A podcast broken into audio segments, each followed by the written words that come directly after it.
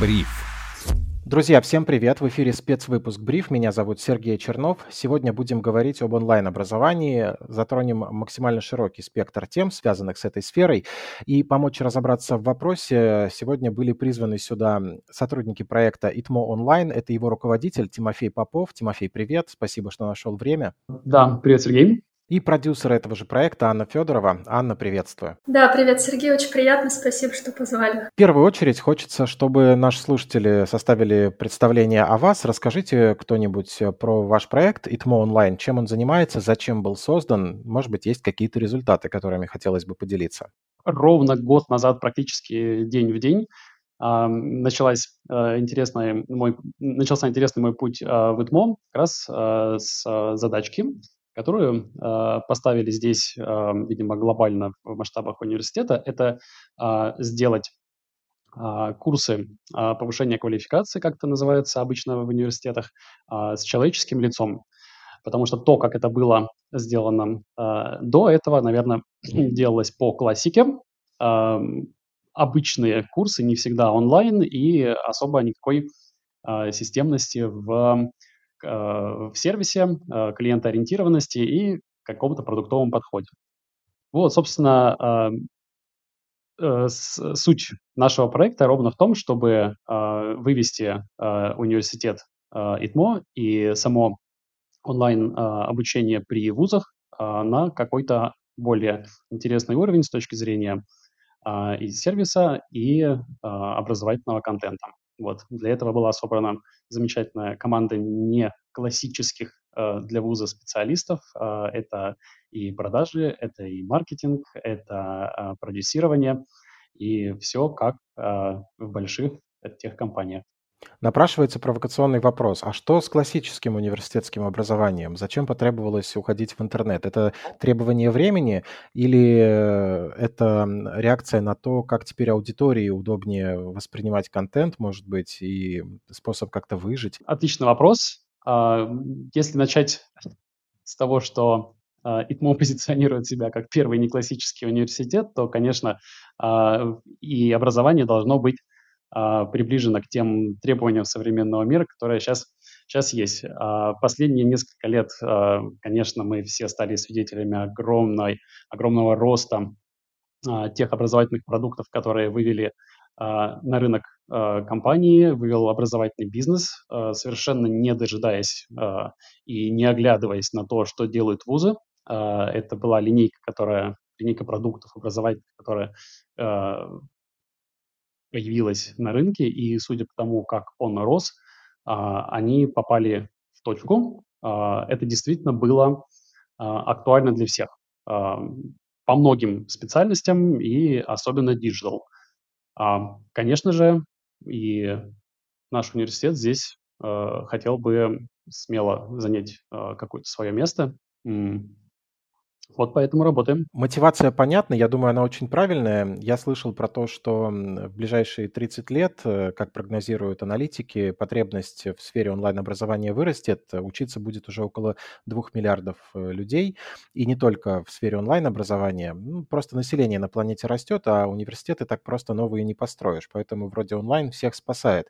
И с этой точки зрения, какие вы наблюдаете тренды изнутри, о чем надо знать и тем, кто уже учится, и тем, кто собирается научиться учиться таким способом? Я бы отметил следующее, что, во-первых, это требования современного мира, а, изменения настолько быстры и неожиданны для всех нас, что а, сама жизнь требует, э, требует от нас быть на самом деле готовыми а, к любому повороту и выбрав какую-то одну профессию или получившие одну специальность а, в ВУЗе, а, вероятно, с таким багажом жить в современном мире уже недостаточно. И на первый план выходит, наверное, способность учиться даже больше, чем те hard skills, профессиональное знание, которое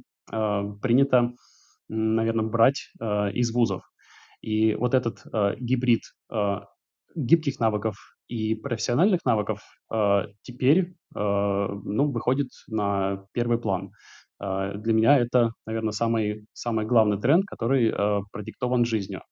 А, второй момент, э, хотелось бы отметить, это то, что а, всеобщая цифровизация, доступность а, широкополосного интернета, конечно, привела не только к скачкообразному потреблению трафика, но и открыла возможности получать то самое образование дистанционно, где бы ты ни находился, в машине, в метро, на даче, неважно где – а, твой образовательный контент а, уже, уже сейчас, уже сегодня тебе могут доставить достаточно а, качественно. Поэтому у людей просто открылся еще один канал получения знаний, эта возможность появилась. Наверное, третье могу отметить, что на первый план выходят digital специальности, и именно с них а, началось то самое онлайн-образование. Они были более подготовлены, они не так сильно требуют а, от преподавателя, от группы студентов а, быть вместе где-то в одном кабинете и там смотреть друг другу в глаза. Не знаю, может быть, это, конечно, какое-то веяние интровертов, заговор интроверта. Но, тем не менее, Просто этот тренд тоже стоит учитывать. Вот, пожалуй, с меня, наверное, три таких пункта особо э, ярких, которых я выделяю. Э. Отлично, спасибо. Анна, добавишь что-то? Я вот, Сергей, увидела, что вы тут начали а, немножко противопоставлять университет и онлайн-образование. А, не знаю, насколько вы умышленно это делаете или нет, но я вижу этот тренд у вас, по крайней мере. Вот. Ну, потому что, да, для меня это два разных мира. Я вот немножко, извини, перебью и поясню. Потому что офлайн университет э, в традиционном понимании это целая вселенная, в которой ну, я был, и по-своему ее представляю, понимаю. Это всегда здания, разные преподаватели, чаще всего постоянные, там веками ведут одни и те же курсы. Уже даже не столько э, приметы нужно соблюдать, какие-то общие, сколько приметы, э, относящиеся к конкретным преподавателям для того, чтобы, например, успешно им что-то сдать и там какие-то свои законы, вроде того, что сначала ты работаешь на зачетку, потом она на тебя. Мне видится, что в онлайн-университете это все точно не работает, потому что все очень динамично, и ну, те же преподаватели могут достаточно легко меняться. Все, все какое-то более легкое. И поэтому мне кажется, что это совершенно иной мир. Может быть, противопоставлять неправильно, но отличий очень много. А, да, я согласна, что отличий много, а, но сейчас, сейчас поясню чем тезис? Вот университет — это что-то про собрание, про коллектив, да, вот там даже есть такой корень. Уни, универс, да, универсальный, то есть это что-то про э, коллегиальность, про вот это обучение вместе, скажем так. Э, онлайн-образование, мы все привыкли, мы видим, что оно сейчас движется в сторону какой-то индивидуализации, а, что человек э, ставит сам для себя цели, сам их выполняет, исходя из своей какой-то образовательной траектории. Вот, наверное, это такое главное противопоставление, которое есть. Но хочется отметить, что сейчас э, там даже ну, крупные вузы, в том числе наш любимый дорогой ТМО, э, как раз движутся в сторону вот этой вот индивидуализации обучения потому что мы видим, что а, вот эти вот механики, когда а, человек поступает зачем-то в университет, пять лет учится, потом выходит и не может найти работу, но они не работают. Вот. И в этом смысле университет, он как раз движется навстречу вот этим трендам, в том числе для этого вот э, вводит какие-то элементы теха внутрь себя, а, скажем там, ну, забегая немного вперед, там, например, в том же ЭТМО есть э, онлайн-магистрские программы, то есть вполне себе длительные программы университетские, переведенные в формат онлайн-образования. Вот. Поэтому я бы тут не делала такого прям жесткого противопоставления. А это такая очень гибкая структура, меняющаяся. Отлично, спасибо. Тимофей, ты выделил в качестве второго такого тренда широкий доступ к интернету.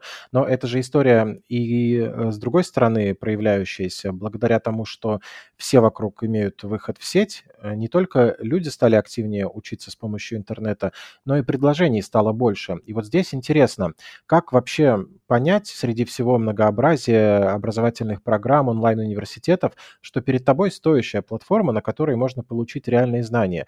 На что стоит обращать внимание при выборе онлайн-платформы? Да, э, резонный вопрос. Действительно, э, доступность э, цифровой среды, в которой можно там учиться, отдыхать, работать, она открыла многие возможности и для тех, кто учит, и для тех, кто учится сформировался рынок. А, на рынке достаточно большое предложение на данный момент. И когда я, наверное, сам а, размышляю о том, как бы я а, принимал решение о том, какой курс выбрать, то у меня в голове рождается ну, такая из э, трех пунктов моделька, что сначала, конечно, я определяюсь с темой, в которой хочу вырасти. А вторая – это а, экономическая целесообразность такого обучения, то есть это не только цена, но и то, как а, эти знания будут вписаны в, в дальнейшую карьеру, к примеру. А, и третье, а, конечно же, экспертный состав. Вот это те вещи, по которым я выбираю. При этом, а, работая с другой стороны а, в команде, кто делает эти курсы, кто а, учит, у меня совсем другой треугольник. Это комбинация педагогического дизайна, это некоторое такое профессиональное построение самого обучения, методология, экспертность, то есть те люди, кого мы приглашаем, и, естественно, технологии, через которые мы эти знания доставляем.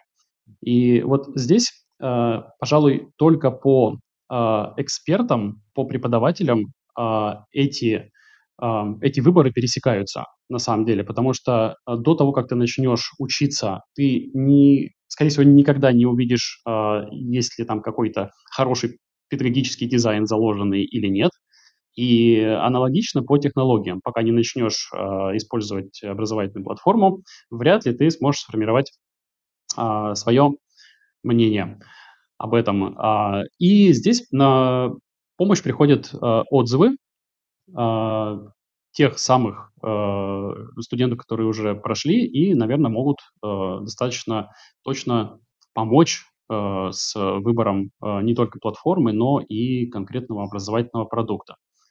Кроме того, вот так, выходя немножко за рамки а, я бы отметил, что есть некоторая такая общность а, курсов, общность тем и, возможно, комьюнити, которая а, так или иначе присутствует в нишевых образовательных платформах, как то, например, не знаю, Ben Bank Education, Karpov Courses по айтишке.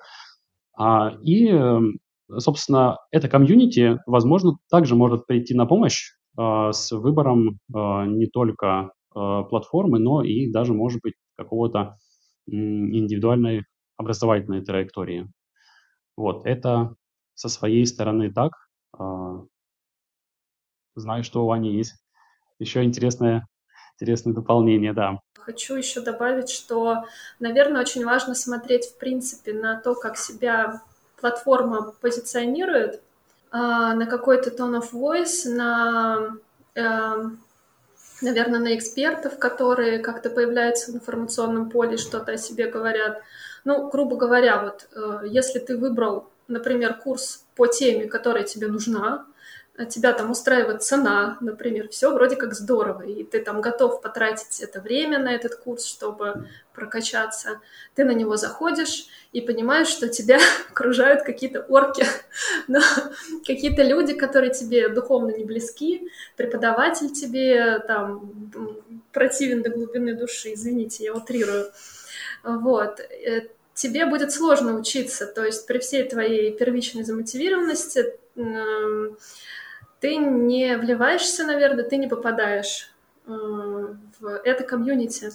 Вот, поэтому желательно, помимо, естественно, изучения отзывов, изучения информации о преподавателе, эксперте курса, очень важно посмотреть на то, что говорят ну, наверное, что говорят о себе, что говорит о себе платформа, если есть э, какое-то публичное лицо на этой платформе, которое где-то выступает, послушать этого человека, послушать, что и как он говорит, чтобы понять, насколько ты, наверное, вливаешься в общую повестку этой платформы и ну, принять для себя решение, учиться тебе или нет. Спасибо. И мы тут уже так плавно перешли к тому, что, в принципе, э, проблемы-то примерно те же самые могут возникнуть при выборе онлайн-образования. Например, действительно несовпадение взглядов или каких-то позиций, или выработка такого негативного личного отношения к преподавательскому составу.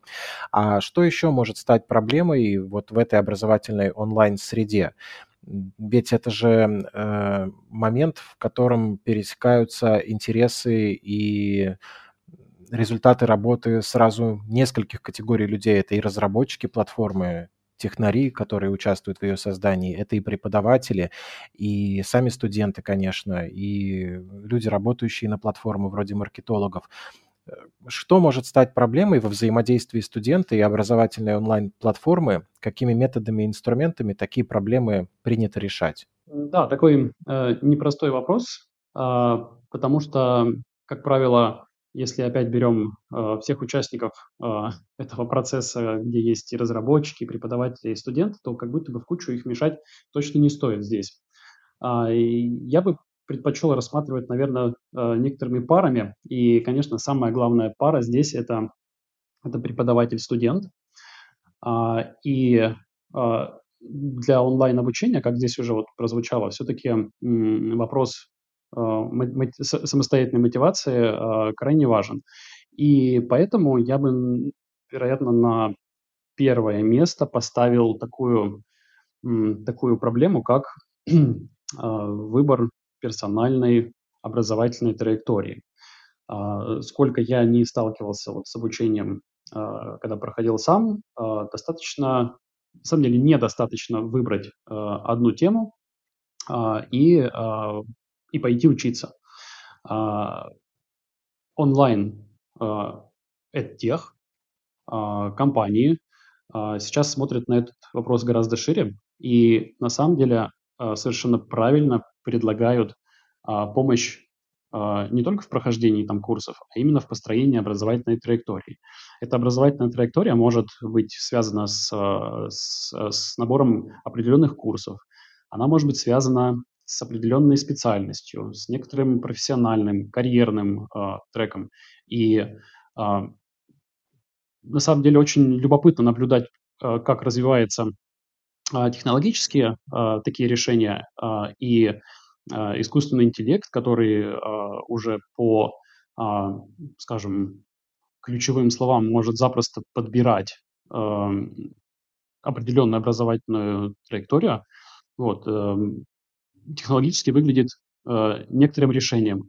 Не скажу, что на данный момент это прям какая-то готовая универсальная технология, но я видел э, немало того, как это реализовано и на Coursera, э, и э, те попытки, которые делают э, наши эдтехи, э, и э, ИТМО э, в том числе, э, что интересно, предлагает довольно э, гибкую систему построения индивидуальных траекторий, вплоть до того, что э, на следующий учебный год нам нужно, э, имея 12 тысяч студентов, сделать 12 тысяч образовательных траекторий. Технологически это очень сложная задача.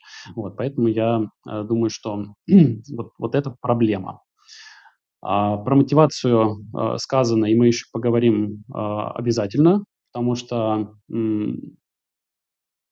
потому что онлайн-обучение требует э, очень высокой организации, на самом деле, и это тоже стоит учитывать как э, проблему, а, с, э, здесь, наверное, вмешивается некоторая технология обучения, а, когда в классическом университете а, тебе нужно приходить на занятия, а в онлайн обучении приходить не нужно, но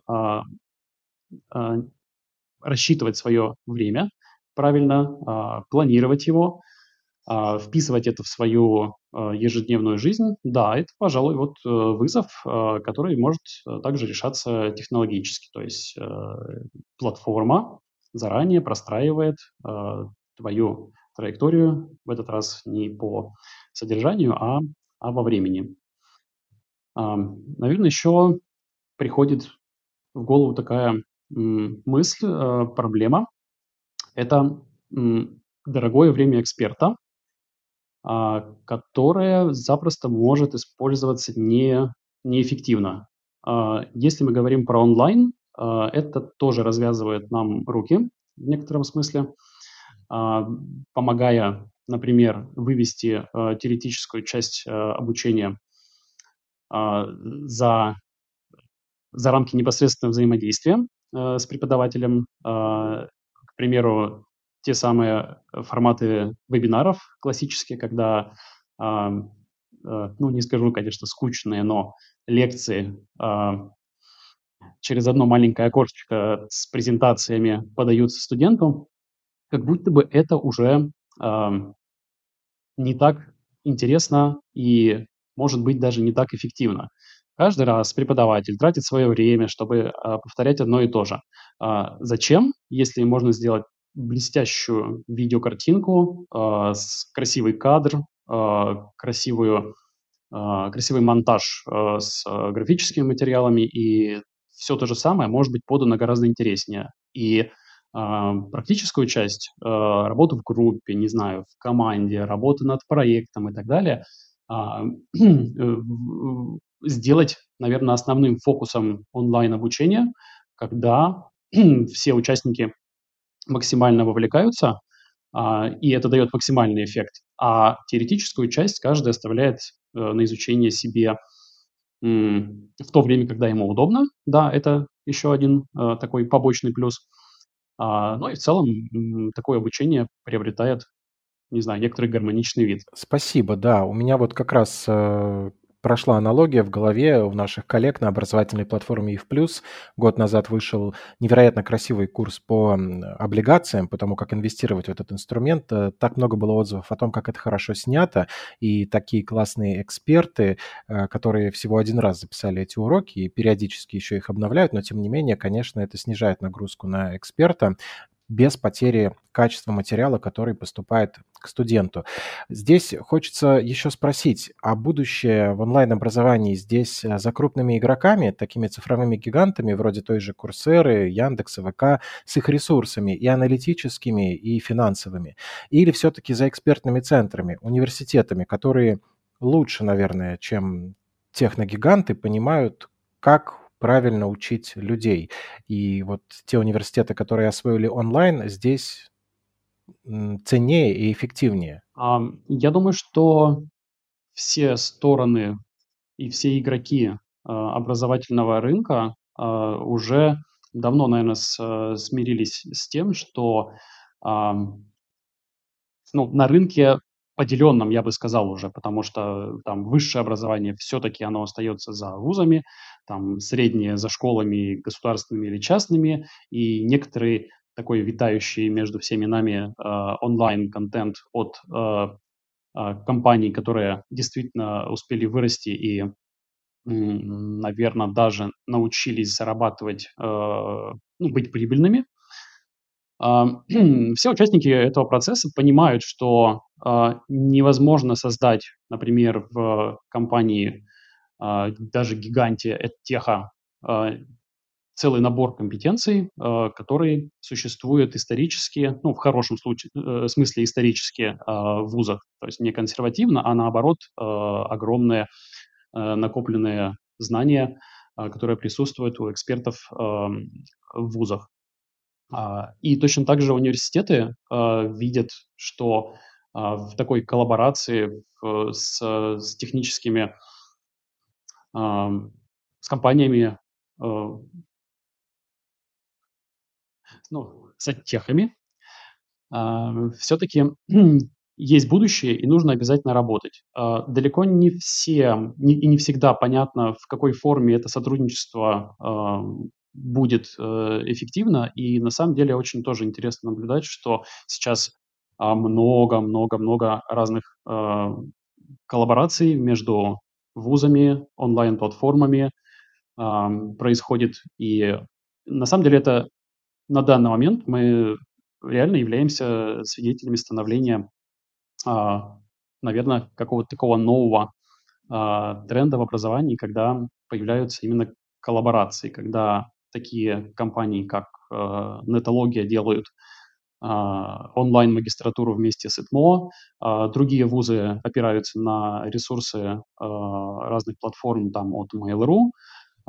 И это здорово, потому что это дает возможность большему количеству людей в стране получать зачастую качественное образование от хороших вузов, находясь даже не всегда в столицах. Вот я бы я бы это отметил. А, это с одной стороны, а с другой стороны, конечно, такая а, возрастающая конкуренция даже среди вузов, ну, просто заставляет а, естественным образом искать, опять же, новое партнерство, новые ниши, новые продукты. И мне кажется, что в целом для образования, конечно, это такой хороший двигатель вперед в целом для отрасли, которая, которая ну, неизбежно будет а, вынуждена развиваться и эволюционировать. Это я про образование в целом. Я бы тут немножко добавила еще, мне в голову пришла смешная аналогия. В целом онлайн-образование, вот это вот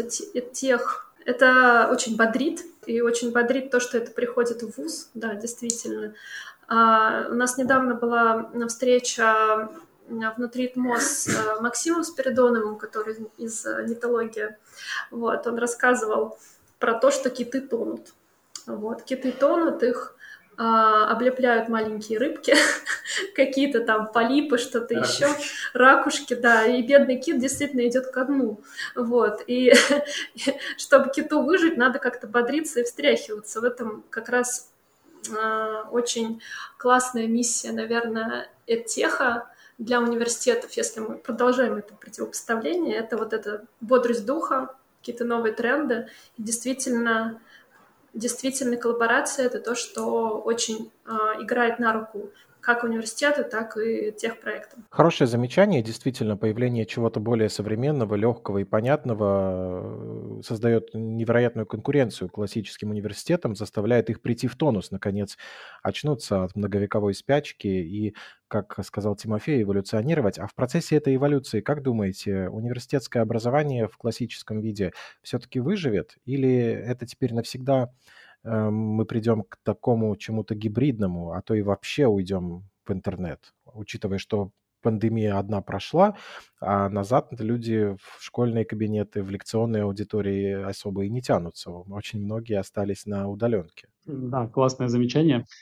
Э, на самом деле, да, жизнь э, и, и все э, процессы вокруг нас пандемиями и не только, конечно, заставляют бодриться гораздо бодрее, чем чем, наверное, э, были готовы делать, э, особенно вузы. И э, в любом случае эта инертность, она присутствует, никуда, никуда от нее не деться. Бизнес в этом смысле шустрее, но, наверное, это нормально, так и, так и должно быть, потому что те компетенции, не знаю, классической науки, прежде всего университетской, никак а, в онлайн не вывести. А, давайте как бы честно скажем, что наука, наука, она все-таки живет э, в университетах, а не на образовательных платформах.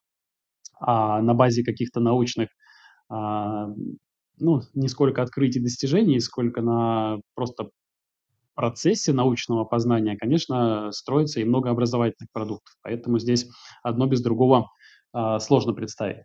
Если давать оценку, то лично мне кажется, что в течение лет э, 10 как раз э, эта эволюция продолжаться будет, но мы никуда не уйдем от, э, от университетского и даже классического образования. Э, каждый будет искать э, свое, свое место на этом рынке. Э, но само образование университетское, оно точно будет меняться. А, два тезиса хочу привести. А, первый – это а, сам срок обучения, его длительность, его формат. э, здесь можно порассуждать, что наверняка есть люди, которым просидеть в университете 5 лет это вполне ок, и не будут э, испытывать какого-либо дискомфорта, но за последнее время я вижу достаточно много людей, которые смотрят э, студентов, э, которые смотрят э, на самом деле гораздо шире этих рамок, и они готовы а, выпрыгивать, они готовы а, экспериментировать, и здесь вузам, конечно, это значит, надо идти а, навстречу. О чем это я таком? Сейчас э, есть такие слова в высшем образовании, называется микростепень когда какая-либо магистрская или бакалаврская программа может нарезаться на маленькие дисциплины.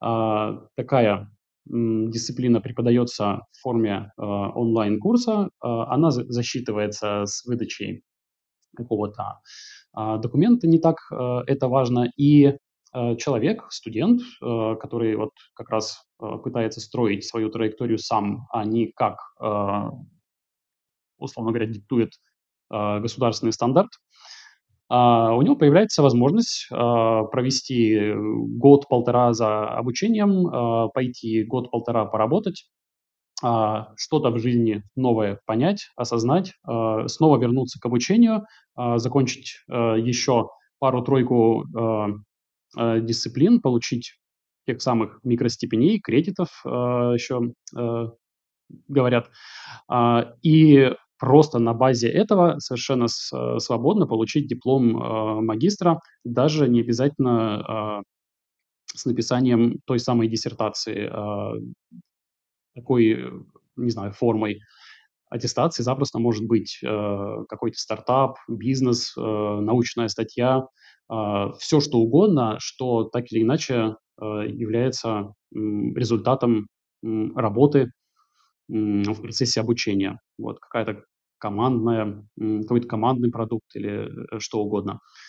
Вот э, так, наверное, к вопросу о том, как будет развиваться именно университетское образование.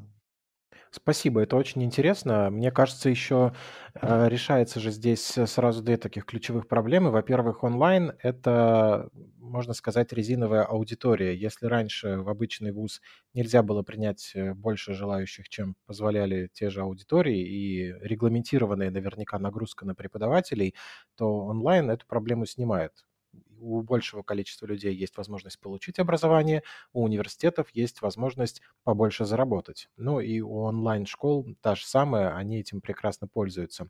Но еще э, не раз вы упоминали сегодня оба о таких коротких треках обучения, которые позволяют э, модифицировать свою образовательную траекторию очень тщательно, и это же тоже решает большую проблему, когда выбирая образование на 4 года, как минимум, бакалаврское, человек еще не понимает, а действительно ли он хочет этим заниматься. И еще силен наверняка тренд, когда это даже не его желание, а желание, например, его родителей. А с помощью онлайн-образования, к которому ты можешь возвращаться от раза к разу, за какими-то короткими программами ты можешь действительно выстроить э, идеальную какую-то траекторию для себя, у тебя не будет никакого внутреннего сопротивления, ты с удовольствием все изучишь, и у тебя еще э, окажется такая какая-то кроссфункциональная специальность, которая очень востребована на рынке труда. Еще и зарабатывать хорошо будешь. И вот э, то, что сегодня тоже прозвучало про потребность ИТМО, например, 12 тысяч образовательных траекторий к следующему году составить, это же не только вызов, это же еще и возможность бизнеса, ну, все-таки какой-то бизнес там есть, возможность бизнеса э, расширить, э, возможность бизнеса для роста. Ну да, да, все так, э, потому что невозможно действительно построить э, те самые образовательные траектории, там, не знаю, прорисовывая эти графы на бумажке, э, если студент э, лично приходит там консультироваться к, к преподавателю или в студенческий отдел. Э, не будет. Это, разумеется, большая э, технологическая платформа по формированию тех самых э, траекторий, прорисовыванию образовательного графа, у нас тут еще так называют, сама по себе эта платформа э, уже является, может являться э, продуктом, и я думаю, что э, так оно э, и будет, потому что когда за этим стоит э, ну, большая работа команды, ну вот в частности у нас это по-моему, шесть человек, которые пилят учебную аналитику. Конечно, очень интересно наблюдать, как из какого-то пилота, который развернут сейчас, и студенты пытаются делать такие траектории, рождается, кроме, кроме самих траекторий, еще рождается продукт, который запросто может быть применен и в тех компаниях, вот, вот тут, кстати говоря, совершенно э, точно можем э, считать, что мы где-то, где-то, ну, точно не ниже по уровню вот, технологического развития, чем, э, чем от Просто потому, что у нас э, за плечами э, очень классные ребята, э, которые понимают в IT, работают с данными и понимают, как это выстраивать. Вот это, это, это здорово. Хорошо.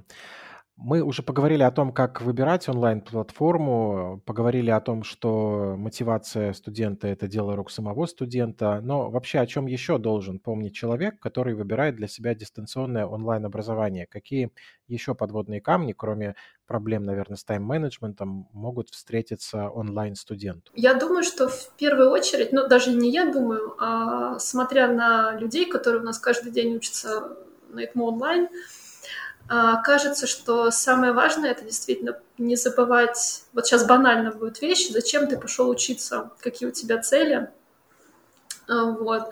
Потому что ты можешь начать учиться, ты можешь, э, не знаю, желать себе самого лучшего, но в процессе обучения, который занимает какое-то количество времени, ты наверняка начинаешь погружаться в бытовуху, в какое-то разочарование, тут еще уровень стресса подскакивает, и тут ты уже такой сидишь в западне и не заканчиваешь свое обучение, и это к сожалению, периодически случается, и чаще всего это случается из-за того, что ты не помнишь, зачем ты изначально сюда вообще пошел.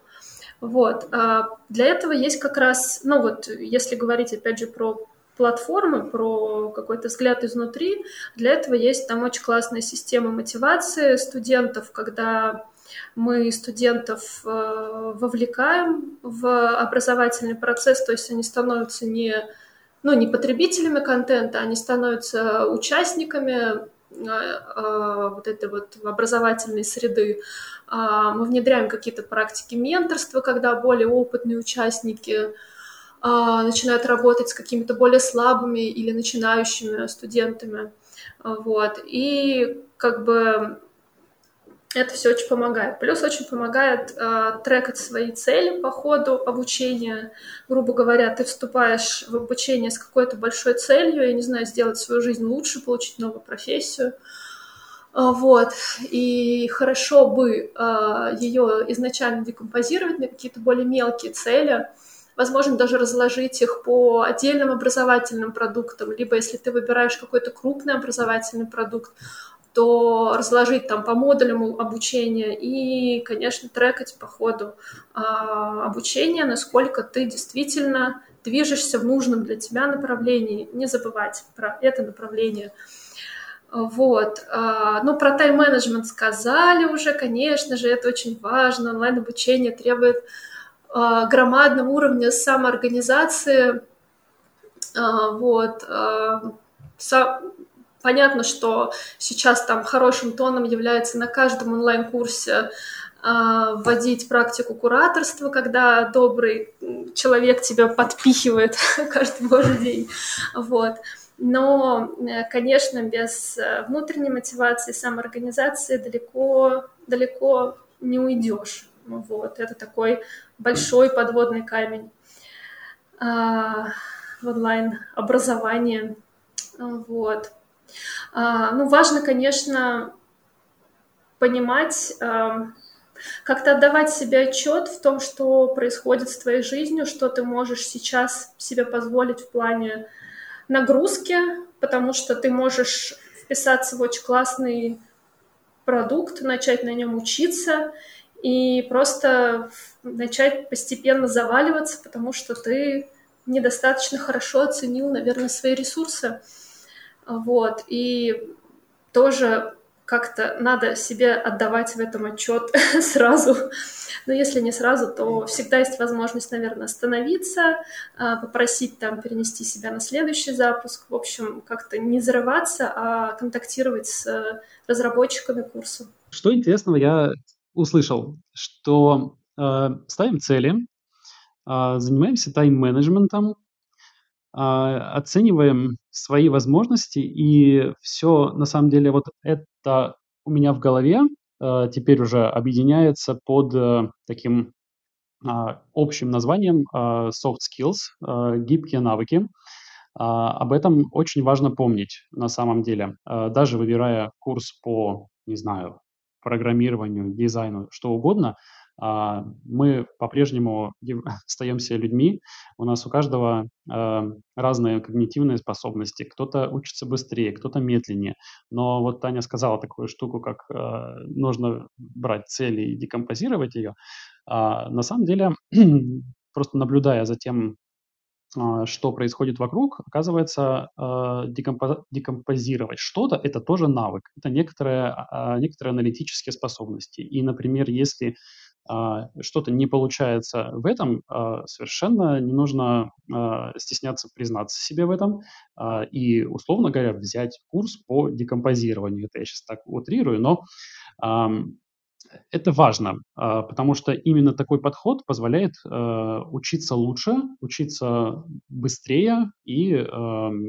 повышать качество своей жизни. Туда же я смело отношу тайм-менеджмент, не знаю, а, любая коллективная работа требует тоже достаточно сильных софт скиллов. А, и если так посмотреть, то, наверное, возвращаясь к первому вопросу, какие-то тренды, а, мне кажется, что роль soft skills в онлайн-обучении тоже становится, наверное, решающей, потому что те механики, а, как взаимодействовать с людьми, как ставить э, друг другу задачи, как проверять, как анализировать, как критически мыслить и оценивать вообще обстановку вокруг. А, такие навыки становятся важными. Не нужно их э, игнорировать, не знаю, не нужно следить, что э, у тебя их нет. Это точно так же можно э, тренировать, развивать себе. Важно об этом помнить и, возможно, а, возможно, а, одна из целей разобраться в себе запросто может быть а, вот направлена на то, чтобы прислушаться к себе в части soft skills, гибких навыков, которые просто делают жизнь лучше, проще, иногда, иногда качественнее. Логично, действительно. Не можешь что-то распланировать и уместить в свою жизнь свое новое онлайн-образование, возьми курс по тайм-менеджменту. Мы же учимся тому, чего мы не знаем. Если каких-то навыков нет, почему бы не взять дополнительный курс для того, чтобы эти навыки прокачать? Э, Причем не всегда нужно за что-то платить. Я думаю, что такой инструмент для постановки целей, как система SMART, вполне можно понять и с помощью кучи статей в интернете, научиться этому, и в том числе с его помощью, с помощью этого инструмента декомпозировать свои цели, и затем уже, может быть, и дополнительная мотивация будет не нужна. А разработчики таких онлайн-платформ, преподаватели, кураторы, кроме техники подпинывания, что еще могут использовать для того, чтобы мотивировать онлайн-студента?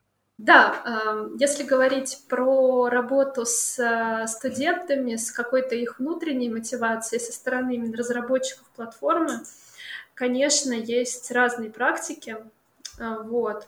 А, ну, я уже сказала о том, что очень важно, чтобы студент э, чувствовал себя равноправным участником ну, насколько это возможно, равноправным участником образовательного процесса, то есть понятно, что лекцию за преподавателя он не прочитает, ему это не надо, вот, а, но, а, не знаю, предлагать какие-то темы для обсуждения, задавать а, кучу вопросов, навигировать а, других участников, а, которые меньше там понимают тебя в тех же групповых чатах там или на групповых каких-то созвонах, это прям маст.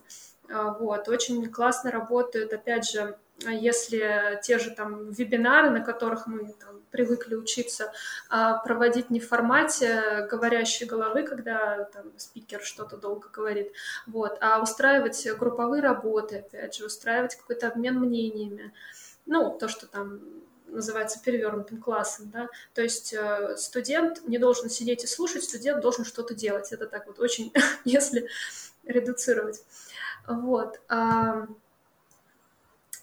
А, конечно, нужно очень плотно работать э, со студентами в плане личной обратной связи от э, преподавателей. Ну, насколько это возможно? Понятно, что если мы говорим про муки, про какие-то асинхронные форматы, где там несколько сотен человек учатся на курсах, а то и тысяч, это делать чуть сложнее. Не говорю невозможно, но сложнее. Вот. А то на каких-то более, ну, как мы там говорим, бутиках, каких-то небольших запусках, небольших форматах, Конечно, очень мотивирует, когда преподаватель работает э, с твоим примером, с твоим кейсом, дает тебе обратную связь, э, не только хорошую, но ча- часто работает э, как бы мотивирующим таким позитивным стрессом, работает э, э, ну, какая-то информация о твоих неуспехах, это тоже довольно здорово. А, вот. Наверное, это такие штуки, которые сейчас внедряются уже повсеместно. И, ну, конечно, надо еще не забывать, в принципе, про удобство, про то, чтобы человек себя, учась, чувствовал себя э, не знаю, в своей тарелке, в своей среде, чтобы он понимал, там, куда ему загружать работу и так далее. Это прям тоже очень важно. Но это такая техническая деталь, которая даже сейчас, наверное, говорить об этом не стоит. Вот. И ну, вот, вот эти практики, они складываются сейчас в крупных отехах довольно неплохо, и мы тоже в этом онлайн берем их на вооружение и работаем с ними. Отлично. У онлайн-образования замечательное будущее. Это можно констатировать. Спасибо, что поделились своим экспертным мнением изнутри. Напомню слушателям, что в гостях у нас были Тимофей Попов, руководитель проекта ИТМО онлайн, и Анна Федорова, продюсер этого же проекта. Ребят, спасибо еще раз, что нашли время. Было очень приятно с вами побеседовать. Да, Сергей, спасибо большое за приглашение. Тоже было интересно. Да, большое спасибо, что позвали. Всего доброго. Учиться не для того, чтобы учиться, а для того, чтобы достигать своих каких-то целей. Хороший совет, отличный, на весь 2023 год и дальше. Это был спецвыпуск «Бриф». Меня зовут Сергей Чернов. Подписывайтесь на нас на Яндекс Музыке, ставьте лайки, пишите комментарии. Всем отличного настроения, лучших образовательных программ и до встречи.